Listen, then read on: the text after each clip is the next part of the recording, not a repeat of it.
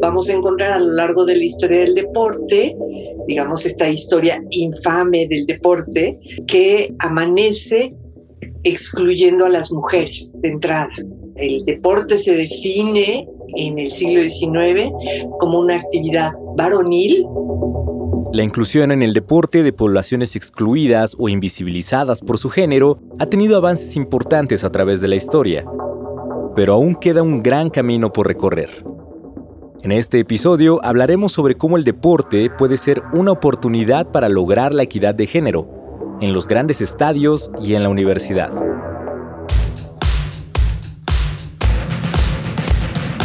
La Dirección General del Deporte Universitario presenta Podcast Deporte UNAM. En este episodio, Deporte, Equidad y Género.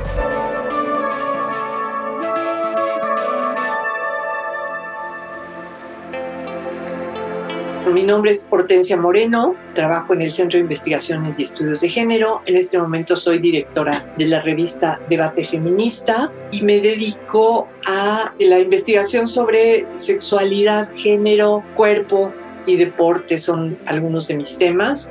La doctora Hortensia Moreno nos cuenta cómo la historia del deporte tiene su lado oscuro cuando hablamos de inclusión. Y a lo largo de la historia del deporte nos vamos a encontrar momentos muy específicos en que el deporte funciona como un mecanismo de exclusión de clase social, de raza, de nacionalidad, de edad, digamos, que además del género están todas estas otras formas de exclusión que han ido superándose a lo largo del siglo XX y ahora en el siglo XXI.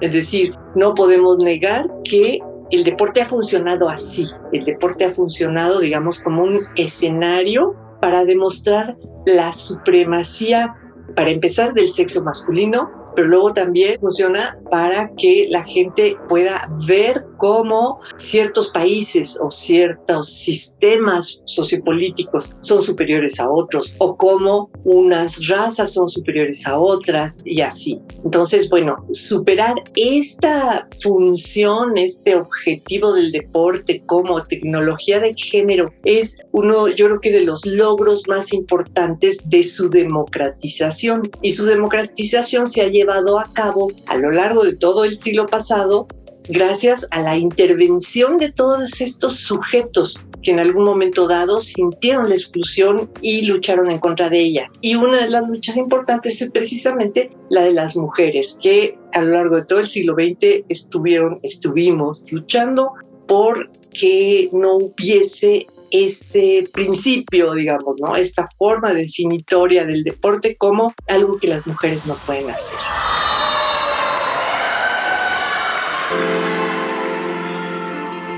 Mi nombre es Claudia Pedraza. Soy doctora en Ciencias Políticas y Sociales, especialista en temas de género, comunicación y deporte.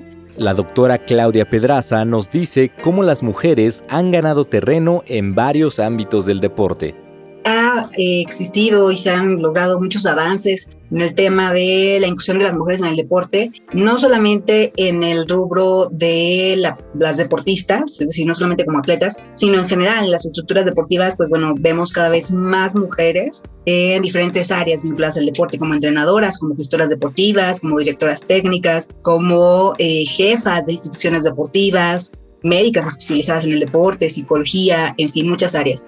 Sin embargo, bueno, sigue siendo o siguen existiendo brechas en cuanto a la participación y también brechas en cuanto a los recursos que están disponibles para que estas mujeres puedan ejecutar su labor, independientemente de cuál sea.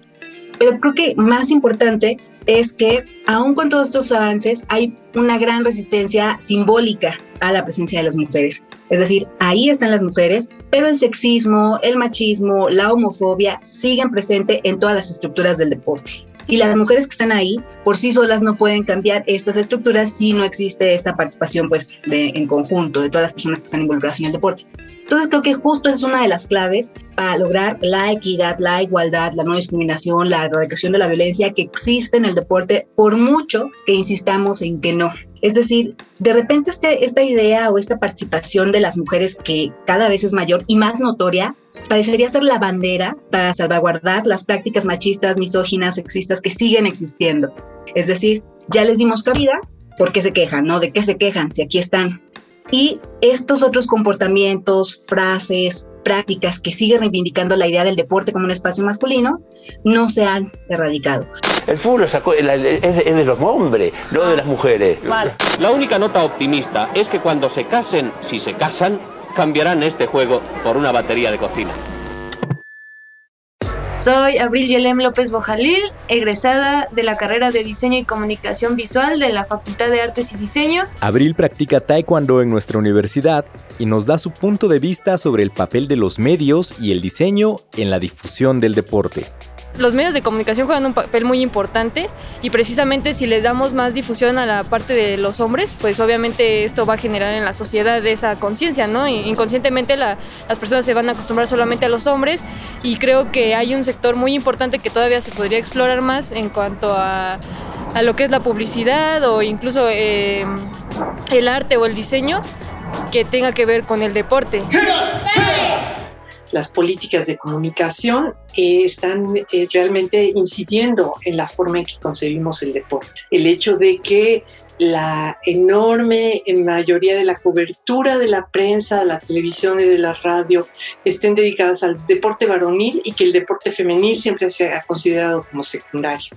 y que solo le pongamos atención a las atletas que son muy bonitas, a las que posan para el Sport Illustrated en, traje de baño, las que se vuelven modelos y todas las demás no las pelamos, ¿no? Yo creo que ese es un error porque a pesar de que sí se le da difusión a las mujeres deportistas, se le, se le está dando como desde una línea sexista y como exaltando la parte del cuerpo en lugar de sus capacidades. De hecho, hay estudios y también artículos en los que pueden comparar que a los hombres cuando se les hace un trabajo de publicidad o de, diseño, se les exalta como sus capacidades físicas, ¿no? La fuerza, la velocidad, y a las mujeres simplemente es estética.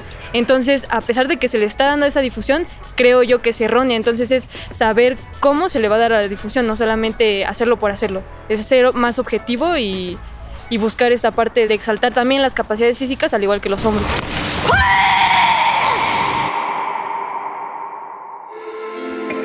o también hace falta pensar en la diversidad de historias del deporte que se pueden contar y la diversidad de públicos que están interesados en el deporte. Habrá que hacer desde los medios un ejercicio de reflexión y después generar procesos de capacitación constante, porque además esto no se quita con una plática, sino pues es capacitación constante para poder modificar estas narrativas. Siendo comunicador, siendo comunicadora, tener capacitación en perspectiva de género es ya indispensable, no solamente por los cambios sociales, sino porque ya el marco normativo del ejercicio profesional lo demanda. Y yo creo que aquí la UNAM está haciendo una labor súper importante en términos de políticas de comunicación. Es decir, la, la, Gaceta de la UNAM realmente es, una, es un ejemplo de cómo el deporte universitario está eh, viéndose representado de manera más igualitaria que, que en la prensa convencional.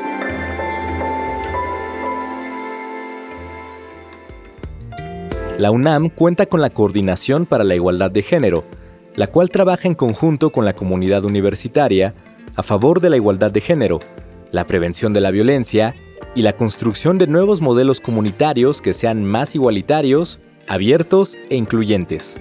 Una manera de lograr este objetivo es con las comisiones internas para la igualdad de género, que son órganos auxiliares de las distintas entidades académicas o dependencias de nuestra máxima casa de estudios.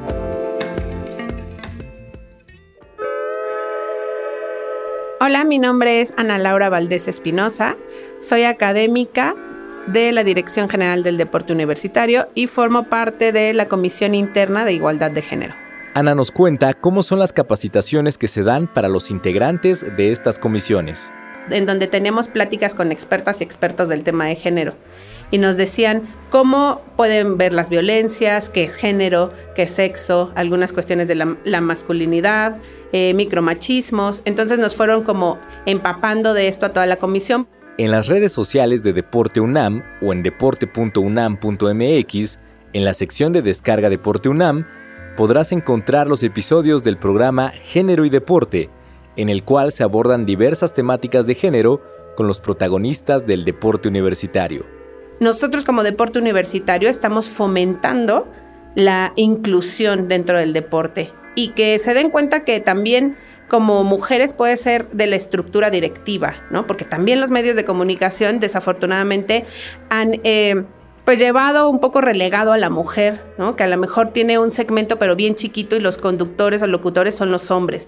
Y en el deporte universitario afortunadamente hay mujeres que son entrenadoras en jefe, hay personas que están eh, en el mando, ¿no? Por ejemplo, en la dirección de medicina del deporte es la doctora Cristina. Entonces, ahí genera pues para la comunidad universitaria que puedes alcanzarlo y que puedes transgredir la norma de género, que la norma de género es el hombre se va al ámbito público y la mujer se va al cuidado de los niños y de las niñas, ¿no? O a cocinar. Y pues en el deporte también se ven las habilidades físicas, ¿no? O sea, una mujer que está luchando, que golpea, que hace, que hace llaves, que tiene una fortaleza, agilidad, coordinación. No nada más es estética, delgadita, bonita, ¿no? O sea, entonces la verdad es que sí, sí es justamente un empuje para erradicar esto y que no asociemos que el deporte únicamente es para los hombres y que están por arriba de las mujeres sino que genere algo igualitario, ¿no?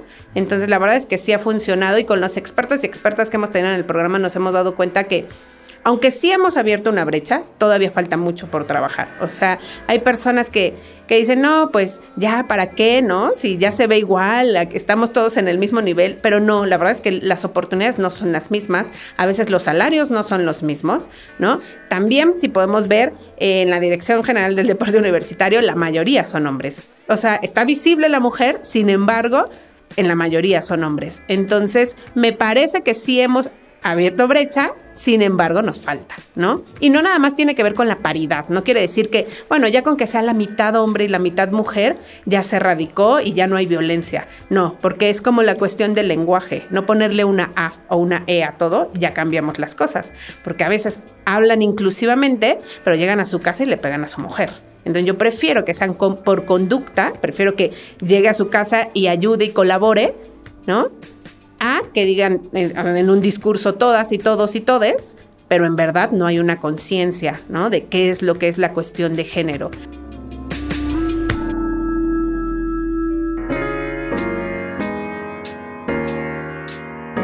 Hablamos del deporte profesional porque es el deporte que se ve, pero pensemos en cómo las, los patios de las escuelas, las canchas de las universidades son una gran eh, oportunidad para empezar a sensibilizar sobre estos temas mediante eh, la práctica deportiva.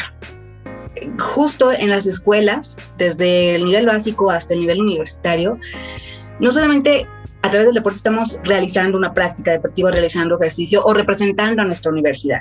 O sea, este es un espacio de formación que permite que las personas se apropien de los espacios, de los lugares, de los cuerpos.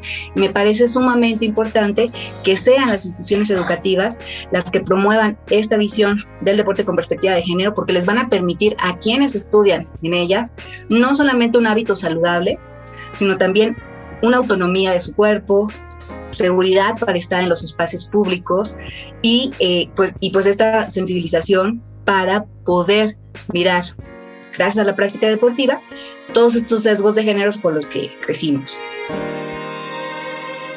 Bueno, mi nombre es Paulo Santamaría Rabadán, soy eh, estudiante tesista de la Facultad de Filosofía y Letras en la licenciatura de Estudios Latinoamericanos. Soy parte del equipo representativo de Frontón de la UNAM. Soy también secretario general de la Asociación de Frontón de la UNAM Paulo nos cuenta cómo ha sido su experiencia jugando frontón en la UNAM. El deporte históricamente hablando, que ha segregado a las mujeres, sobre todo, primero hablando sobre las mujeres y después a las, a, las disidencias sexuales, ¿no? Eh, entonces creo que totalmente la universidad ha sabido eh, estos últimos años integrar, darnos un espacio seguro, un, lugar, un entorno seguro que no se ha construido solo, o sea, totalmente eh, tanto nosotros de este lado como disidencias sexuales, como, como, este, como personas transgénero, de otras orientaciones sexuales, de otras identidades de género, y como mujeres también, pues hemos tenido que, buscar generar este espacio y, buscar que nos den la voz y nos den, eh, pues sí, este impulso para poder vivirnos como somos. Entonces creo totalmente que el deporte universitario, además de obviamente de la oferta académica que nos ofrece la universidad y cultural también, nos ha permitido pues justamente eh, poder vivir el deporte sanamente eh, como no lo haríamos fuera, ¿no? Por ejemplo, en mi caso con el, con el frontón, como sabemos es un deporte que ha sido también eh, segregado respecto a toda esa carga cultural negativa que tiene, ¿no? Entonces también el hecho de poder resistir como una disidencia sexual, como un hombre transgénero, ha sido complicado, ¿no? Tanto afuera como como, como vivo el frontón por fuera, pero el hecho de tener que vivirlo dentro de la universidad eh, me ha permitido a mí sentirme seguro y sentir que puedo vivir mi expresión de género, mi identidad de género, pues tranquilamente, ¿no? Sabiendo que existe un lugar eh, seguro como lo es mi equipo primero y después como lo es la universidad, porque a lo largo de todos estos años me ha tocado también pues interactuar con las autoridades universitarias y ser parte también de las dinámicas de las autoridades universitarias eh, como apoyo eh, al entrenador en jefe de mi deporte. Y entonces también eso me ha permitido a mí saber qué tan sensibilizada está la comunidad universitaria ante los temas de la equidad de género y cómo es que la universidad ha permitido que la equidad de género siga eh, pues creciendo, ¿no? Tanto la equidad como la paridad de género y entonces pues creo que eh, sin duda el deporte y la cultura han hecho, al menos en mí y, en mi equipo representativo, puedo hablarlo eh, por todos, pues ha permitido justamente que podamos desarrollarnos y desenvolvernos en una dinámica sana fuera de, pues sí, del, sesgo social o, o, cultural que a veces pues tenemos que vivir sí o sí.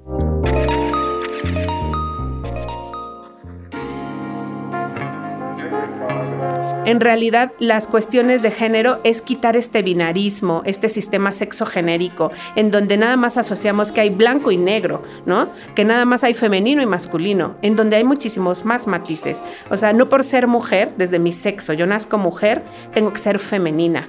Y si no eres femenina, entonces pues eres diferente, entonces incomodas, entonces te excluyo, entonces te discrimino. Entonces dentro del deporte justamente es como romper estos, estereotipos, romper los paradigmas ir más allá. Entonces la verdad es que por supuesto que sí, la cultura física y el deporte y, más el universitario puede ayudar a erradicar y, y generar este cambio de paradigmas, ¿no? hablar sobre estos temas y no nada más aplaudir y decir, ay, qué bonito es el deporte, es una de las formas en las que logramos que el deporte se convierta en lo que tiene que ser, que es una actividad central para la, para la especie humana, tiene que activamente eh, proponer medidas políticas y medidas sociales, medidas económicas. Queremos una sociedad en la que el deporte deje de ser el hecho marginal.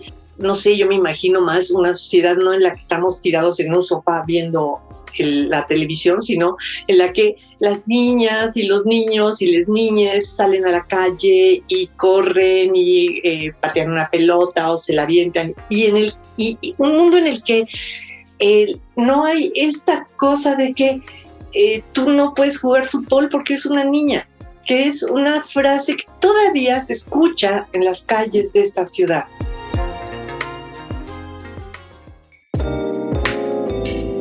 Soy Luz Ixias, tiene el área de género en la ciencia, la tecnología y la innovación y mis temas principales de investigación son cerebro, cuerpo, género, interpretación biológica de las diferencias sexuales y en este sentido es que abordé un poco la temática de deporte y género.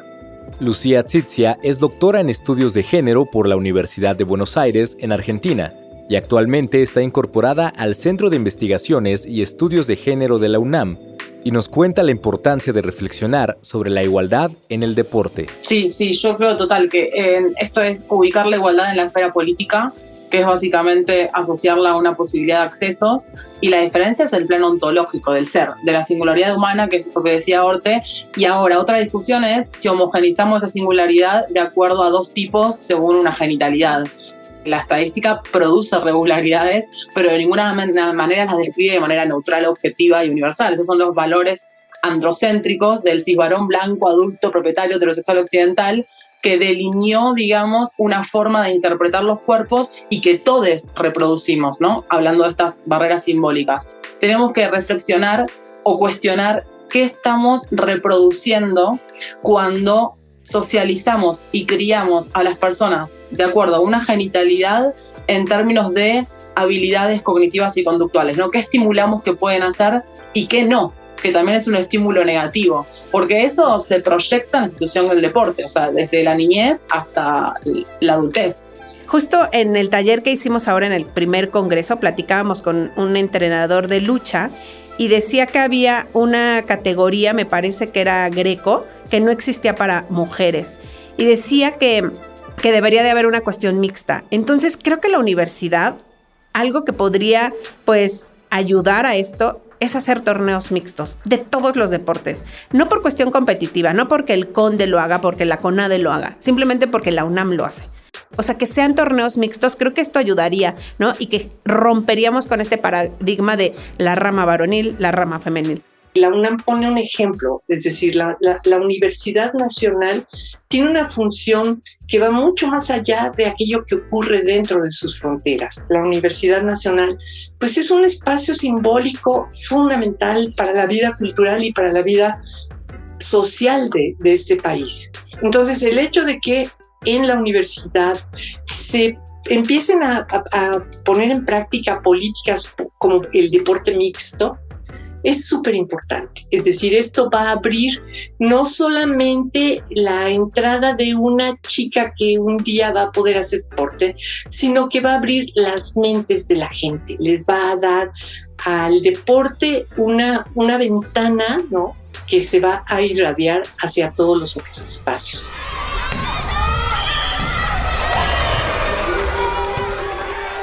Lo que me interesa a mí es justamente llevarles este, este, esta sensibilización allá afuera para decirles que también tenemos derecho a, vivir el deporte pues sanamente y en espacios seguros. Los espacios seguros se forman, se crean y que también existe la sensibilización y que al menos aquí dentro de, Deporte UNAM, de la Dirección General del Deporte Universitario y de Frontal UNAM, eh, tenemos un espacio para que puedan integrarse, para que puedan sensibilizarse ante el tema.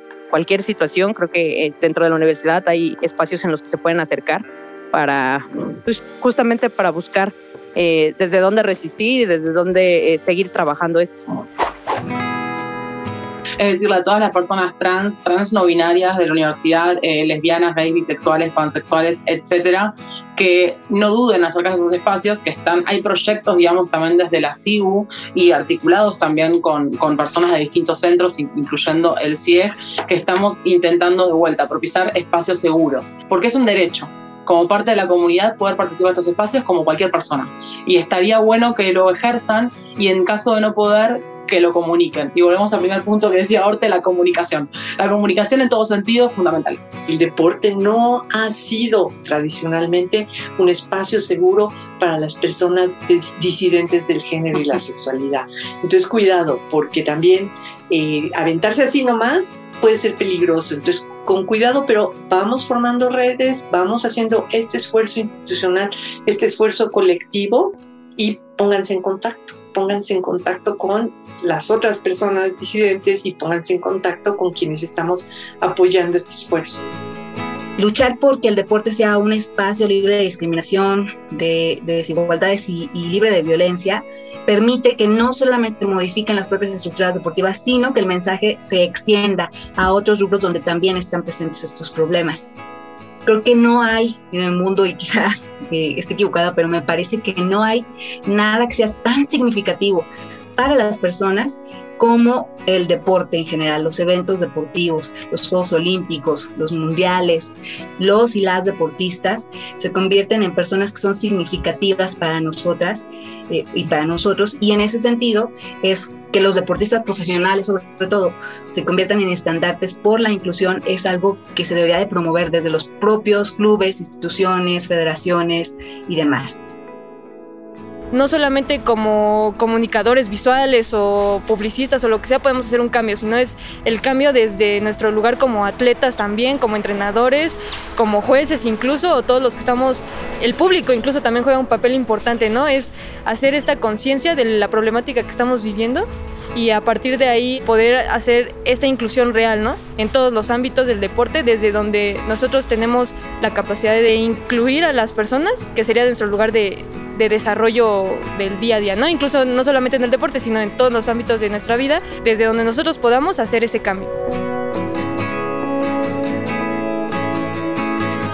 Puedes consultar más información en coordinaciongénero.unam.mx. Y recuerda que puedes encontrar tu deporte o actividad favorita en deporte.unam.mx. También puedes ayudarnos a llegar a más personas compartiendo este podcast. Yo soy Neftali Zamora. Gracias por escucharnos y hasta el próximo episodio del podcast de Deporte UNAM.